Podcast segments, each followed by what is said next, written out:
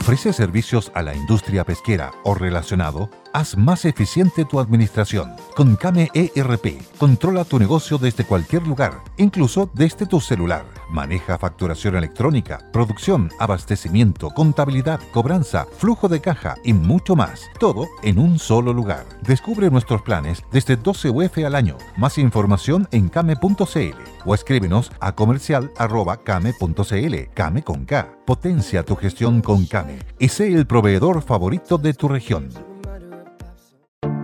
Te invitamos a conocer un lugar mágico, un lugar único, con un paisaje de una belleza que conmueve. Bosque Choyinco, ubicado en el destino Cuenca del Lago Ranco, es el proyecto ideal.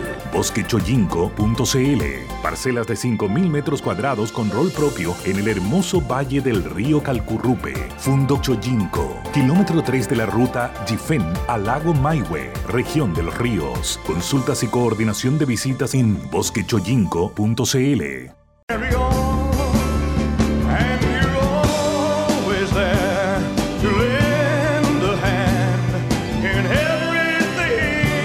están ustedes? Muy buenas tardes. Ahí estamos, estamos al aire ya, ahí estamos al aire. ¿Cómo están? Un gusto saludarlos, bienvenidos eh, a Sentido Común. Partimos hoy día de una manera distinta, con música de Elvis Presley, una canción que se llama The Wonder of You, según escuchaba que uno de los grandes éxitos, una canción romántica más, más tocadas de la historia, probablemente. Eh, los Me Tender era otra, romántico, rock and roll, en fin. Bueno, hoy día es un día especial porque se cumplen, me lo comentaba una persona, amiga mía, antes de, iniciar el programa, y por eso le pedimos rápidamente a Icle, que está coordinando ahí la salida del aire, que pusiera algo de él. Y se cumple hoy día 46 años de que un día como hoy, en 1977, eh, muriera Elvis Presley en una muerte que fue lamentada dramáticamente por el mundo de la música de esos años. Así es. Fíjate, tendría Pato, ¿cómo estás? Buenas tardes, gusto saludarte. Hola, Juan José, ¿cómo estás? Tendría hoy día, eh, si viviera Elvis, eh, nació en enero del año 85, murió el año 77, a los 42 años. Eh, y un día como hoy, tendría 88 años, sería un abuelito como tantos que hay en el mundo, ¿no? ¿Verdad? Pero hipertróficamente famoso y con un legado musical que es extraordinario, con récord de ventas. Hizo muchas películas también Elvis, muchas de ellas muy malas. ¿ah? Lo de él era la música muere la música y, muere, este, como digo, un día como hoy, hace 46 años, lo encuentra su pareja del momento, ya no era Priscilla Presley, ¿no? Em, desvanecido, muerto ya, con... Eh, le hacen después la autopsia, él estaba con mucho sobrepeso, eh, le encontraron 14 medicamentos distintos en el cuerpo y 10 eh, de esos 14 con dosis hipertrófica. ninguno por sí solo capaz de causarle la muerte, pero además le encontraron, fíjate, y tenía problemas de salud de dientes, le costaba respirar al cantar. En el último concierto, yo te, te contaba, yo lo vi, lo, a lo mejor más de alguien que nos escucha lo ha visto en YouTube. Canta maravillosamente eh, una, una, canción ahí que es muy conocida que se llama Unchained Melody. ¿ah? Eh, y la canta con él al piano, le sostiene en el micrófono con muchos problemas respiratorios, pero la canta con una voz pero maravillosa y, y seduce ese público, se produce ahí un momento bien especial. Eso pasaba dos o tres meses antes, eh, no me recuerdo exactamente en qué ciudad de Estados Unidos, dos o tres meses antes de su muerte. Em, y le encontraron en la autopsia además eh, lo que se llama una cardiomegalia. El, corazón de Bill Presley era muy grande y los corazones grandes son flojitos, son de mala calidad, funcionan mal. ¿ah? Entonces, esa cardiomegalia, eh, yo, mira, recuerdo haber leído por ahí que pesaba el corazón de Elvis como 600 gramos un, corazón normal, para que se hagan la idea, pesa 350, 400 gramos, más o menos. Entonces, nada, pues, recordarlo me parece interesante, debe ser el icono popular más individualmente considerado, ¿ah? uno de los iconos musicales más relevantes del siglo XX, creo yo. Creo yo. No, sin lugar a duda. Y se ha mantenido como tal. Es un icono. ¿ah? Es un icono en Estados Unidos y su casa en Memphis eh, es, digamos... Un lugar de, peregrinaje, claro. Es, claro, un sitio de peregrinaje. Así que... Eh, Improvisadamente, porque me llegó, no, me, acordaba yo que era hoy día el aniversario de la muerte. Pero, pero nada, gracias por, eh, por eh, a Icles por ponernos esa música y, reaccionar. Pero fantástico, es un rey. Oiga, ¿cómo sí. sí, pues. ¿Cómo cree usted que reaccionó? Pato tus reacciones. Oye, que llega tarde siempre a todo, pero bueno.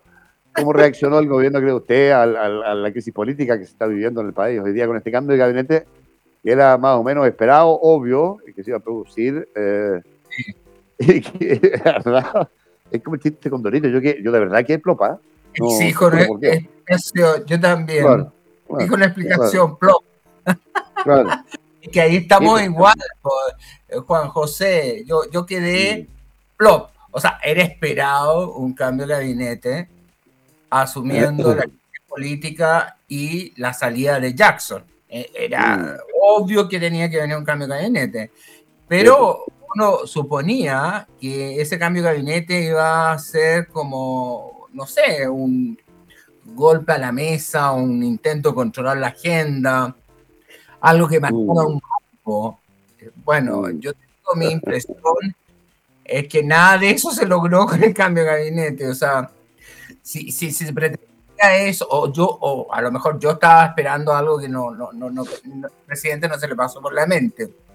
Mm. Pero el gabinete yo creo que no logra controlar la agenda, eh, agudiza la percepción, yo diría, eh, de falta de, de, apoyo de gente de nivel.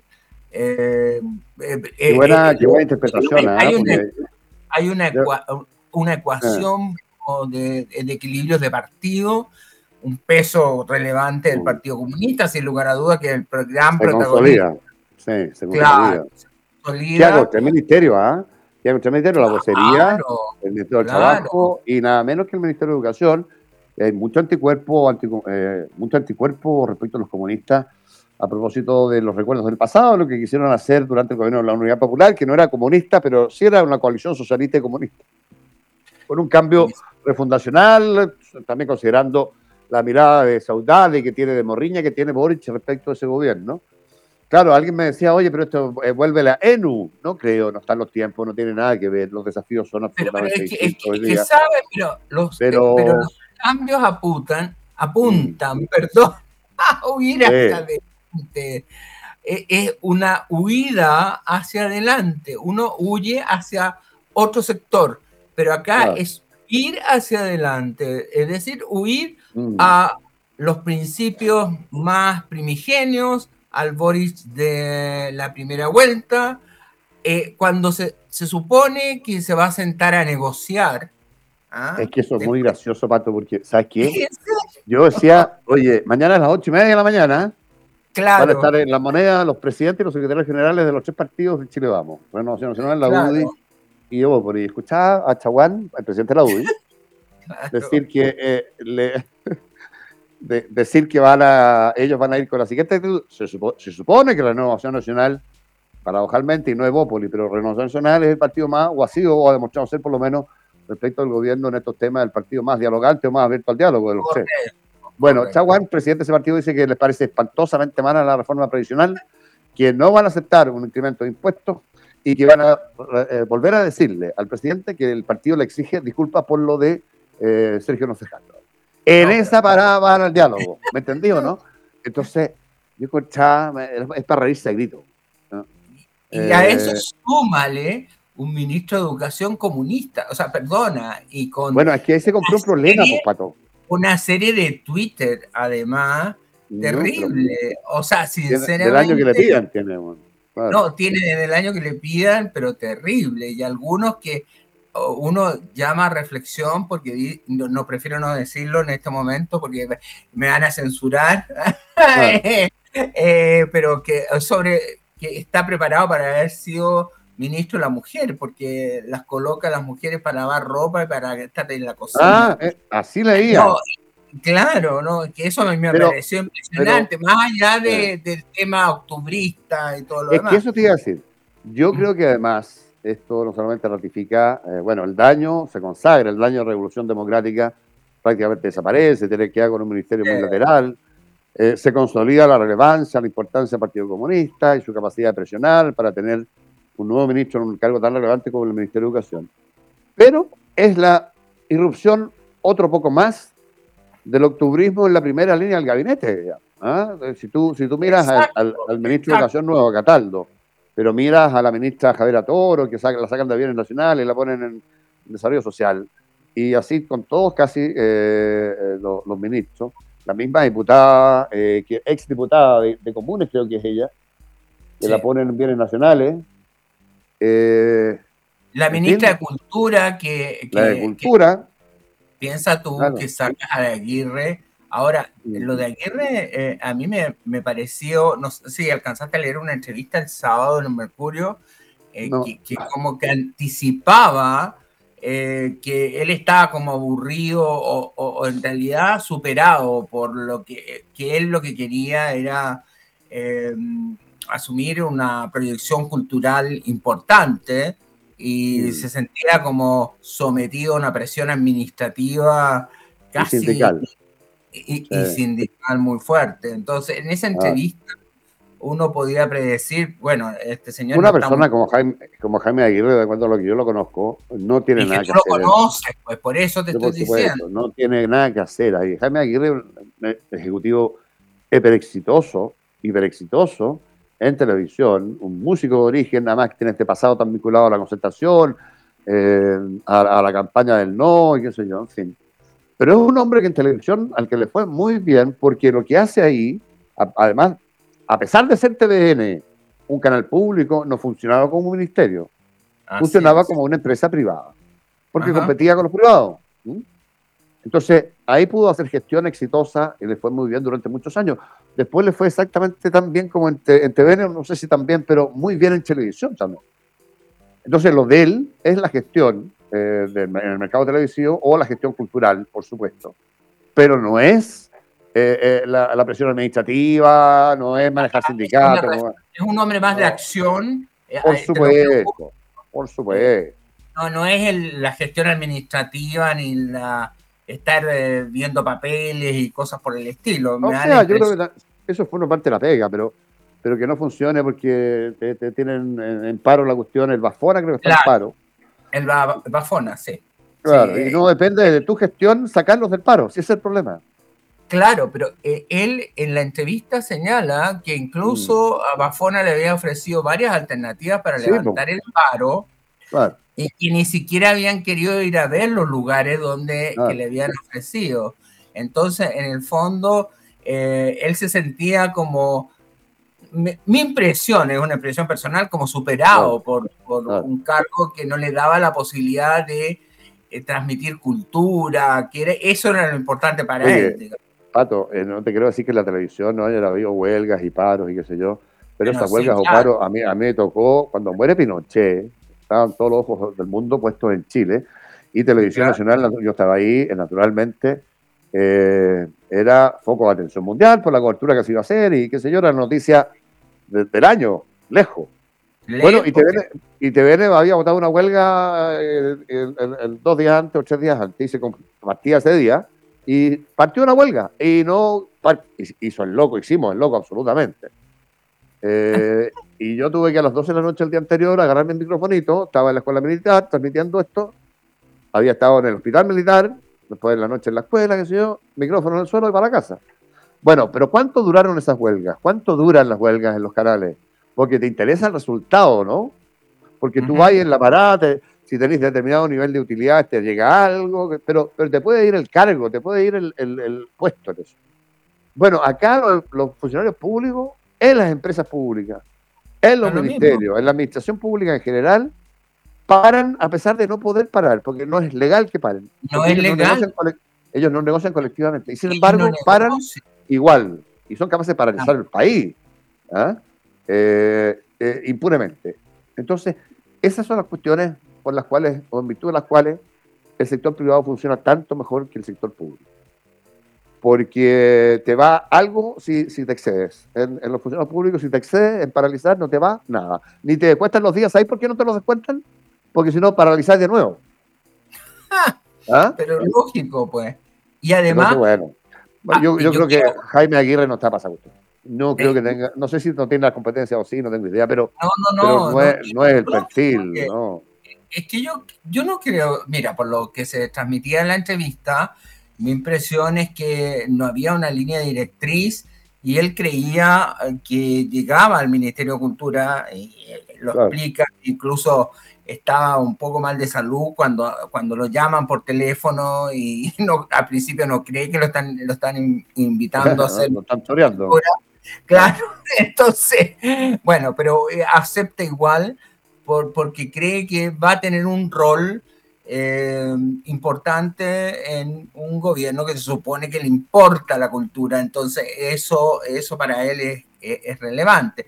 Y, pero se encuentra con un ministerio lleno de conflictos, lleno de cosas que... Eh, y, yo te diría la sensación de una falta de orientación general. De, mm. porque él, él toca el tema en esa entrevista de, la, de Frankfurt y de la decisión que él toma, y que parece ser que eso fue un factor muy brillante, que la, tomó a él, asumiendo que él era el ministro y que, bueno, parece ser que ahí hubo una quitada de piso importante de parte del presidente Boris. Sí, sí no, públicamente. Yo me recuerdo, eh, en un punto de prensa se le pregunta al presidente y dice que él no está de acuerdo con la cuestión y va a hablar con el ministro, a ver cómo se revierte. Y entiendo que no se revirtió. No, ¿ah? no, no se pudo revertir, no sé. Exactamente. ¿eh? Entonces, Claro, ahí tuvo eh, de ir un problema, pero. Bueno, pero yo, creo que, yo, creo que, él, yo creo que él, pero la... con experiencia, porque un ejecutivo con eh. experiencia sabe tomar decisiones y las habrá tomado porque las habrá evaluado, me imagino. O sea, imagínate lo que es una persona con la trayectoria y el reconocimiento que tiene él, que, lo, que salga a los cuantos, cinco meses de, de ejercer un cargo yo creo que tomó la decisión, ¿sabes qué? Me voy nomás, está cuestión. Sí, ¿eh? eh Tienes toda la razón. O sea, perdón. Bueno, déjame Ahora, pato. el cambio de gabinete, estimado. déjame, ya, pues, sí, pues. Son las 6 con 17. Déjame saludar aparte de nuestros oficiadores y volvemos al tiro con, con, con el, eh, con el cambio de gabinete en su parte más medular, lo que hizo el presidente y lo que dejó de hacer el presidente. Mm. Bueno, en tiempos de máxima inseguridad, eh, saludamos a Insucap Chile, el primer centro de capacitación de guardia. Pato, lo tenía amarrado ahí, quería usted darle al análisis. Póngale bueno.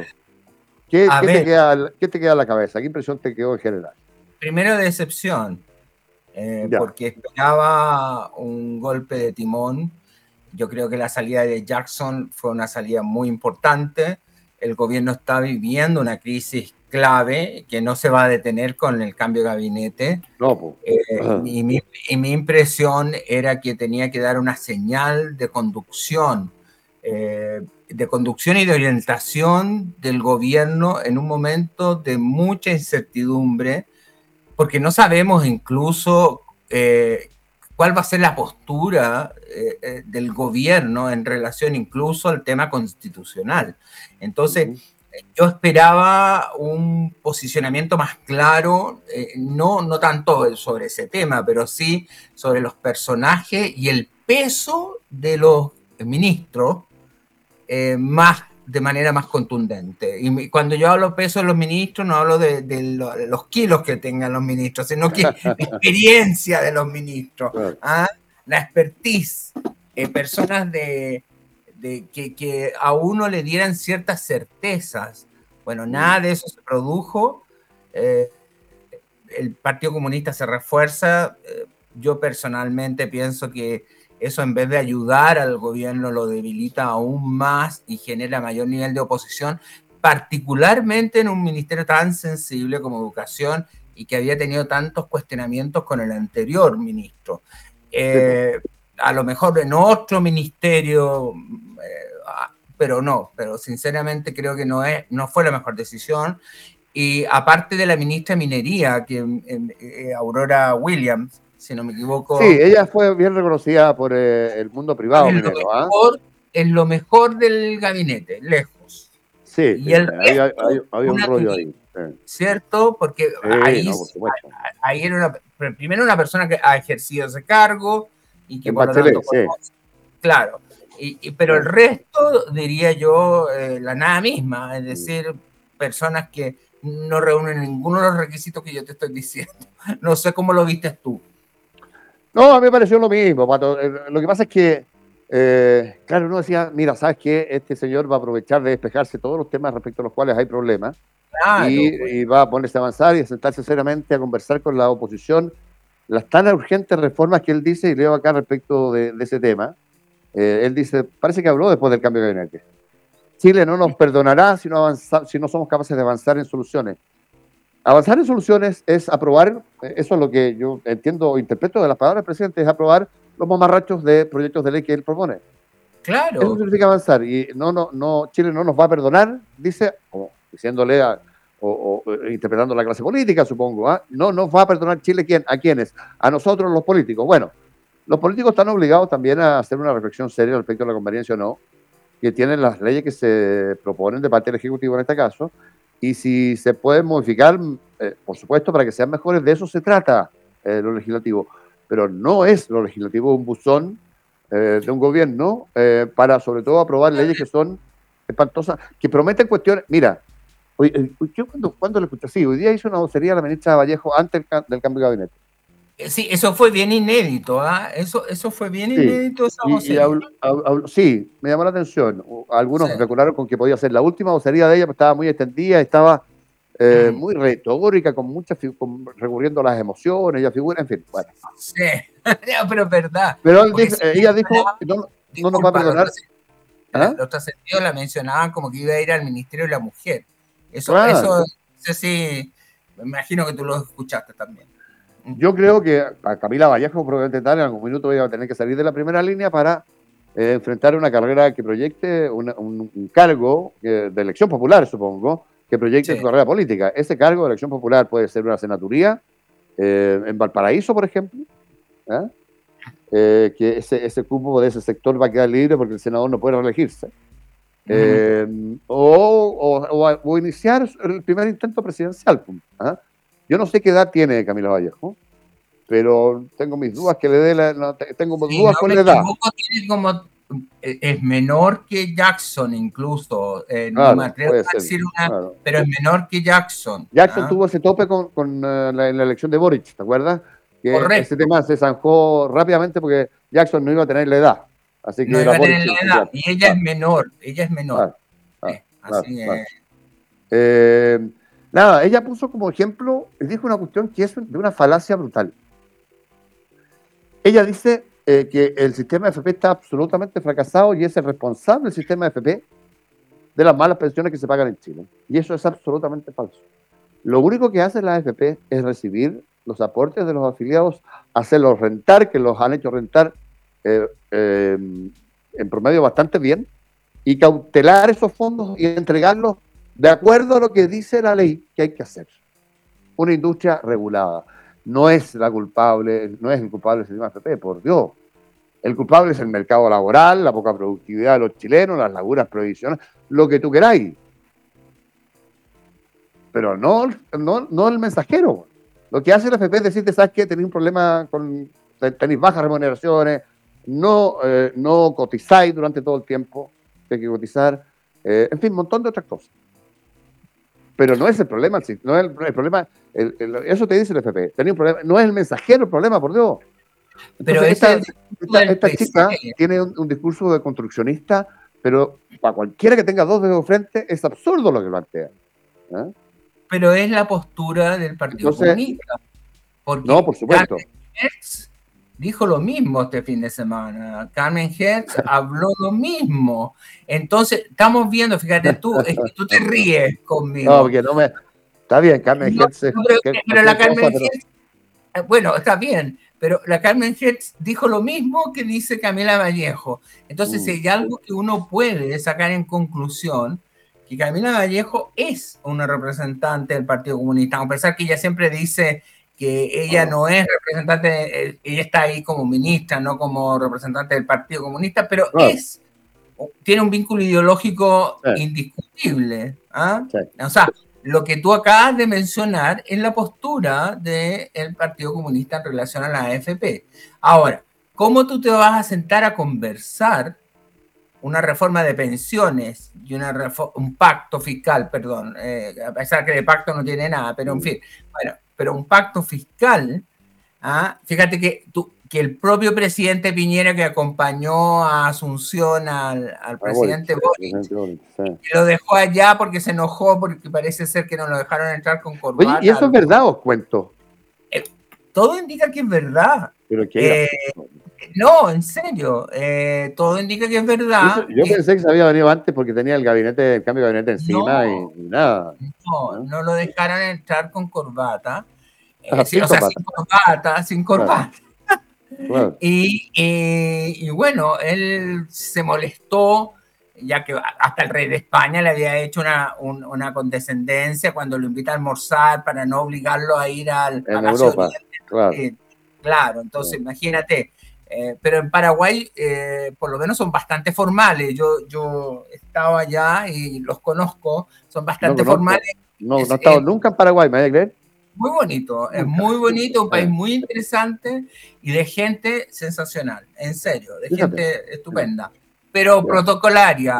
O sea, es como gente, mira, yo te diría para que tú te hagas una idea, cómo éramos los chilenos en la década del 60, así más o menos. Ah, en términos de mentalidad, en términos de mentalidad. Entonces, a mí no me sorprende que al presidente Boric no le hayan aguantado entrar a, una comida eh, de cambio presidencial sin... Es llamativo, ¿ah? Porque si fue así, eh, es un problema diplomático de, un tamaño... Importante, claro. Más o menos relevante. Y se fue enojado, pues.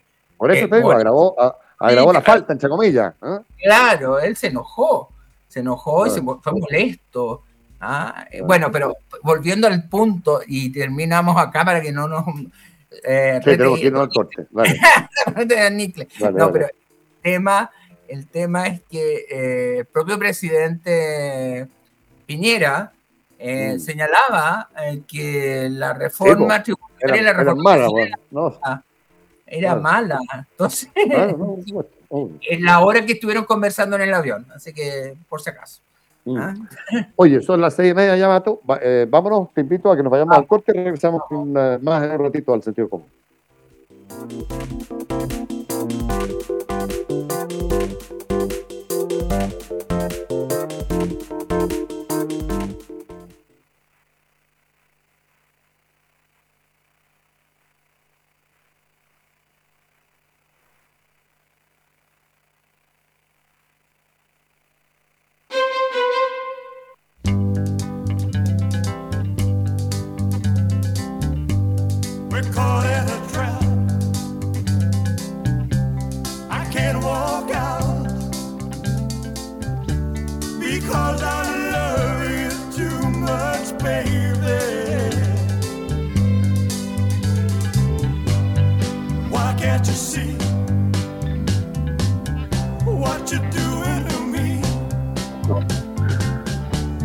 Estamos. Gracias a Nicle que nos puso otro poco más del rey del rock and roll, Elvis Presley, que rey rock and roll. 46. Esa, esa, música que ponía, 46 años muertos, esa música que ponía, fíjate que lo que es el talento y la estrella, esa música, esa canción se llama Suspicious Mind, eh, y no es de Elvis Presley, la compone y la canta eh, el año 68, ah, si no me equivoco. Su autor original, cuyo nombre no recuerdo. Y le fue espantosamente mal pero ¿En un fracaso absoluto. y al año siguiente, el año 69, se la pasan a Elvis. Sí, ah. se la pasan a Elvis y la convierte en, en unos pocos días en uno de los top uno, en número uno, uno, la, canción más escuchada en todo Estados Unidos, Suspicious Mind. Ah, para que te hagáis una idea, es, uno de los número unos de, Elvis. ¿ah? Eh, entonces, Pero sí, esa canción es, preciosa, además. Emblemática, además, muy linda emblemática. Oye, vale, Pato, a ver. Eh, un auditor, Sergio Ponce, nos ayudó y nos dijo, Camila Vallejo nació el año 88, tiene 35 años. Ah. ah así que muchas gracias, don Sergio, ah, por ayudarnos en, este dato. Eh, a propósito de figuras políticas, Pato, estamos viendo una cuestión que a mí me parece no aterradora por los personajes, pero me parece aterradora por, la reaparición de algo que ya marcó la política chilena durante 16 años, cuatro mandatos consecutivos que se dividieron entre Michelle Bachelet y Sebastián Piñera sin ninguna renovación de cuadro. Ay, no. Eh, y están reapareciendo con un protagonismo los dos. Ah. Y me tiene medio aterrado, güey. Eh. Piñera, si tú me preguntas a mí, yo no, él ha dicho 20 veces no a un tercer Y Bachelet también. Y Bachelet también. Antes muerta, dijo. Antes, muerta. que otra. Ya, pero lo dijo, lo dijo también antes de su segundo mandato, cuando lo fueron a buscar. Sí, pero la segunda vez puede ser, pero la tercera. Pero ponte tú, que Bachelet agarre papa y ya, ok, le puede empatar o incluso ganar a, Cast.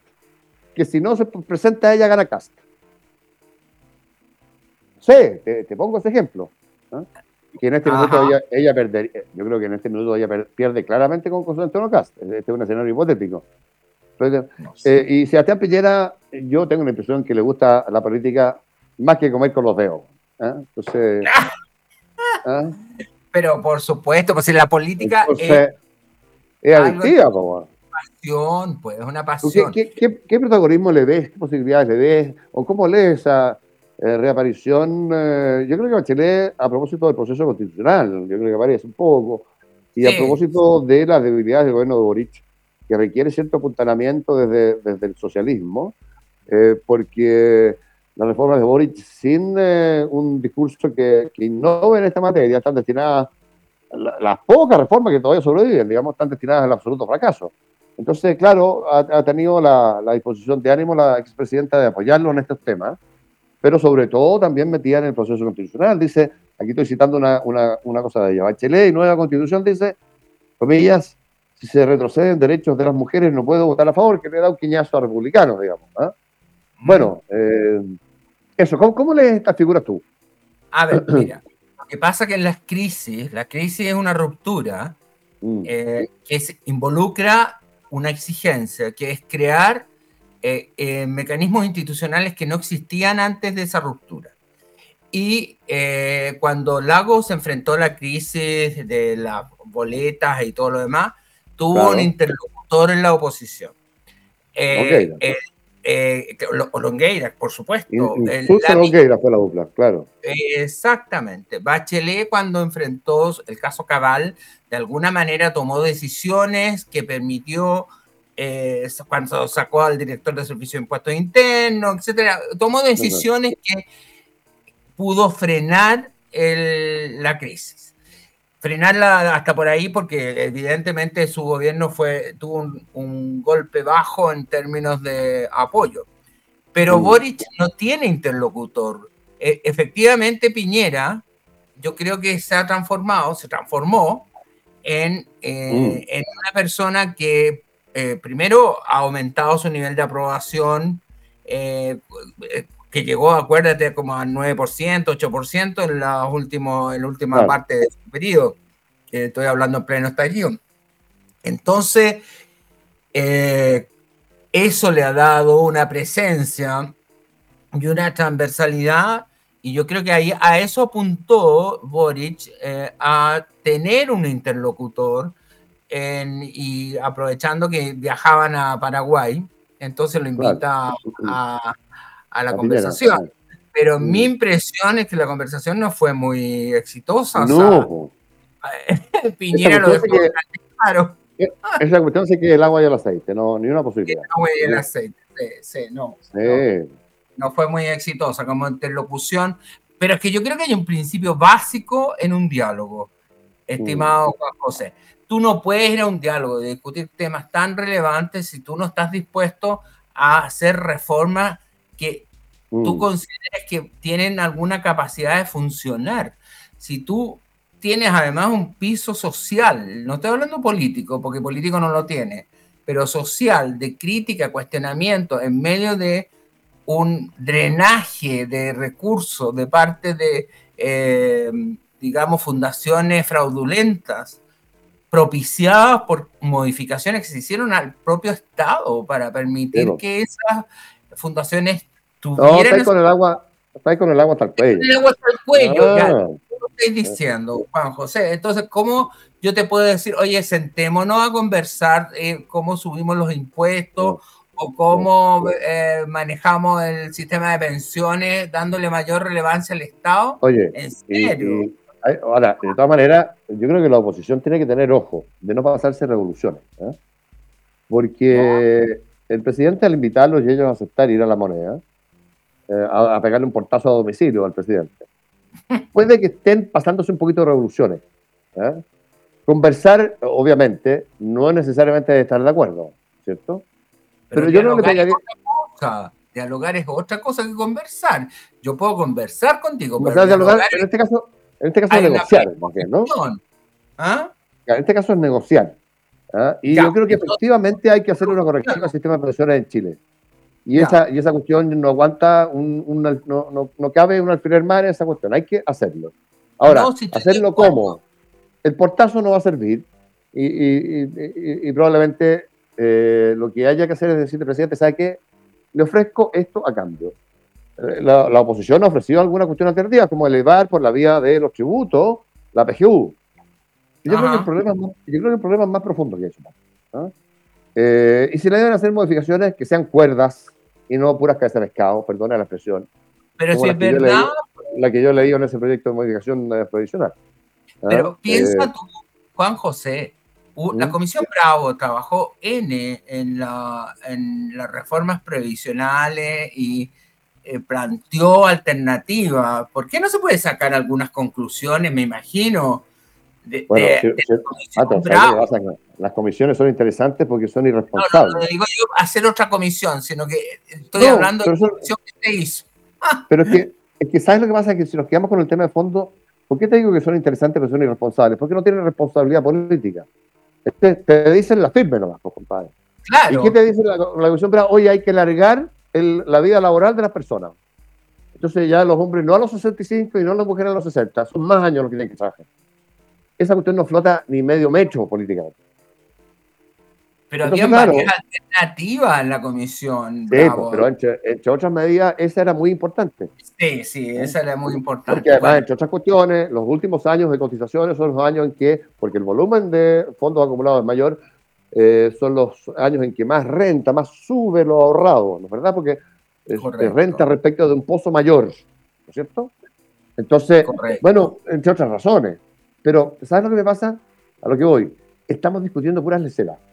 ¿Qué hace pescado? Propuestas que no, que no van a servir para subir la presión a las personas. ¿ah? Y cuando uno le echa eh, la culpa a, un, a, un, empedrado que no es, lo que está haciendo es rascar donde no pica.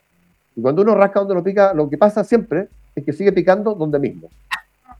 Exactamente donde mismo. Pero, Entonces, no, las AFP son los culpables. No, señor, ¿hasta cuándo? ¿Ah? Pero entonces no va a haber ningún diálogo, estimado Juan Tendría José. Tendría que haberlo, pero sobre la base de lo, de lo, real, de lo que sirve, de lo que es fructífero, mirando a los chilenos de frente y diciendo, ¿sabes qué? La plata no crece en los árboles, maestro. Entonces, tenemos que. Todavía no, no podemos ser todavía un estado de bienestar. No, todavía no se puede. Primero los cerros y después los televisores, maestro. ¿Eh? además, además, el estado de bienestar eh, eh, lo, lo, vuelvo a plantear porque está el decano de la Universidad Católica, hoy día decano de Economía, a propósito, mm. decía, no es para nada incompatible con el capitalismo, al contrario, no, el estado de bienestar son se sustentan en un desarrollo capitalista. el objetivo del capitalismo elevar la condición material de vida de las personas. Para eso es todo esto. Para ¿Ah? eso es. Ah. Eso lo señalaba el decano de la Facultad de Economía de la Universidad Católica. Así que eh, para que no vean que es una opinión sesgada. Yo me imagino que una persona altamente preparada. No, es que ahí lo que pasa, eh, cuando, uno escucha la vocera, no sabe si reírse o llorar, porque respecto, yo, le hacía una crítica respecto a la FP y la falacia conceptual en la que cae, que no es falacia conceptual, es, una falacia política, además. Eh, pero además, respecto de esto, ella decía que, claro, que ella prefería a, un, a un sistema capitalista un estado de bienestar como si fueran Antonio. como si fueran, eh, claro. Entonces, ¿sabes ah. qué? Frente a ese tipo de argumentaciones, de desconocimientos, de faltas a la verdad, de ignorancia, eh, más o menos amplias, ¿no verdad? ¿Qué va a hacer? ¿Y cómo calificas tú entonces? Y aquí terminamos, porque ahí Don sí, está que nos muerde, bueno. eh, que nos muerde. Nos va a tirar a Elvis. Vas a poner a por favor, don Nicle. No, pero en serio, ¿cómo calificas eh, mm. la frase de Gonzalo Winter, que yo creo que es épica, en Intolerancia Cero. ahora? ah, no, dijo, si yo tuviera una varita mágica, todo, lo, todo lo que fuera a pensiones eh, tendría que ir a, un fondo solidario. Eh, todo, todo, todo, todo, todo, todo, todo, Se acababa lo que fuera individual. Lo que, lo que, el diputado Winter en mi opinión dice, o quiere decir, es que no tiene la varita mágica, la política, la varita mágica se llaman votos. ¿Por qué no los tiene? Porque la ciudadanía piensa mayoritariamente exactamente lo contrario. Lo contrario, sí. Entonces, ¿sabes qué? Bueno. Pato, déjame saludar a, a algunos de nuestros oficiadores porque ya estamos medio teniendo que irnos.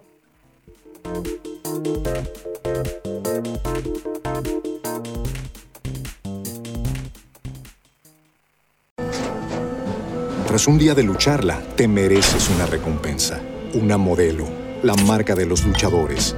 Así que sírvete esta dorada y refrescante lager, porque tú sabes que cuanto más grande sea la lucha, mejor sabrá la recompensa. Pusiste las horas, el esfuerzo, el trabajo duro. Tú eres un luchador y esta cerveza es para ti. Modelo, la marca de los luchadores. Todo con medida, importada por Crown Imports, Chicago, Illinois. It is Ryan here, and I have a question for you. What do you do when you win? Like, are you a fist pumper? A woohooer, a hand clapper, a high fiver. I kind of like the high five, but if you want to hone in on those winning moves, check out Chumba Casino. At ChumbaCasino.com, choose from hundreds of social casino style games for your chance to redeem serious cash prizes. There are new game releases weekly, plus free daily bonuses. So don't wait. Start having the most fun ever at ChumbaCasino.com. No purchase necessary. BGW. Void were prohibited by law. See terms and conditions. 18 plus.